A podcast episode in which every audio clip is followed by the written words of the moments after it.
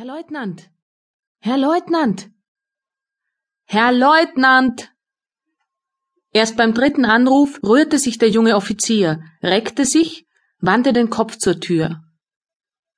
Noch schlaftrunken, aus den Polstern brummte er.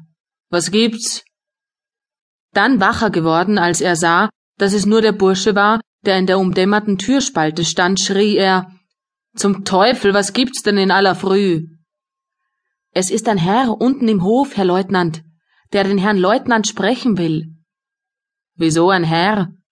Wie spät ist es denn? Hab ich Ihnen nicht gesagt, dass Sie mich nicht wecken sollen am Sonntag? Der Bursche trat ans Bett und reichte Wilhelm eine Visitenkarte. Meinen Sie, ich bin ein Uhu, Sie Schafskopf, dass ich im Finstern lesen kann? Aufziehen! Noch ehe der Befehl ausgesprochen war, hatte Josef die inneren Fensterflügel geöffnet und zog den schmutzig weißen Vorhang in die Höhe. Der Leutnant, sich im Bette halb aufrichtend, vermochte nun den Namen auf der Karte zu lesen, ließ sie auf die Bettdecke sinken, betrachtete sie nochmals, kraute sein blondes, kurz geschnittenes, morgendlich zerrauftes Haar und überlegte rasch. Abweisen? Unmöglich. Auch eigentlich kein Grund.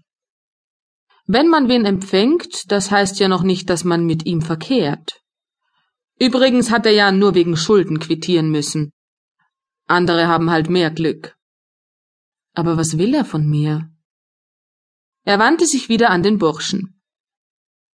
Wie schaut er denn aus, der Herr Ober, der Herr von Bogner? Der Bursche erwiderte mit breitem, etwas traurigem Lächeln. Melde gehorsamst, Herr Leutnant. Uniform ist dem Herrn Oberleutnant besser zu Gesicht gestanden. Wilhelm schwieg eine Weile. Dann setzte er sich im Bett zurecht. Also, ich lass bitten. Und der Herr Oberleutnant möcht freundlichst entschuldigen, wenn ich noch nicht fertig angezogen bin. Und hören's, für alle Fälle, wenn einer von den anderen Herren fragt, der Oberleutnant Höchster oder der Leutnant Wengler oder der Herr Hauptmann oder sonst wer. Ich bin nicht mehr zu Haus. Verstanden? Während Josef die Tür hinter sich schloss, zog Wilhelm rasch die Bluse an, ordnete mit dem Staubkamm seine Frisur, trat zum Fenster, blickte in den noch unbelebten Kasernenhof hinab. Und als er den einstigen Kameraden unten auf und ab gehen sah, mit gesenktem Kopf, den steifen schwarzen Hut in die Stirne gedrückt, im offenen, gelben Überzieher, mit braunen, etwas bestaubten Halbschuhen, da wurde ihm beinahe weh ums Herz. Er öffnete das Fenster, war nahe daran, ihm zuzuwinken, ihn laut zu begrüßen.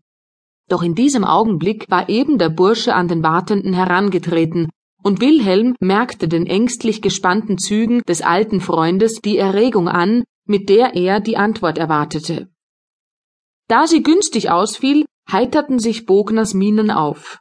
Er verschwand mit dem Burschen im Tor unter Wilhelms Fenster, das dieser nun schloss, als wenn die bevorstehende Unterredung solche Vorsicht immerhin verlangen könnte. Nun war mit einem Male der Duft von Wald und Frühjahr wieder dort, der in solchen Sonntagsmorgenstunden in den Kasernenhof zu dringen pflegte, und von dem an Wochentagen sonderbarerweise überhaupt nichts zu bemerken war. Was immer geschieht, dachte Wilhelm, was soll denn übrigens geschehen? Nach Baden fahre ich heute unbedingt und speise zu Mittag in der Stadt Wien. Wenn Sie mich nicht wie neulich bei Kessners zum Essen behalten sollten. Herein! Und mit übertriebener Lebhaftigkeit streckte Wilhelm dem Eintretenden die Hand entgegen. Grüß dich Gott, Bogner. Es freut mich aber wirklich. Willst nicht ablegen? Ja, schau dich nur um. Alles wie früher. Geräumiger ist das Lokal auch nicht geworden. Aber Raum ist in der kleinsten Hütte für ein glücklich. Otto lächelte höflich, als merke er Wilhelms Verlegenheit, und wollte ihm darüber weghelfen. Hoffentlich passt das Zitat für die kleine Hütte manchmal besser als in diesem Augenblick sagte er. Wilhelm lachte lauter, als nötig war. Leider nicht oft. Ich lebe ziemlich einschichtig. Wenn ich dich versichere, Sechs Wochen mindestens.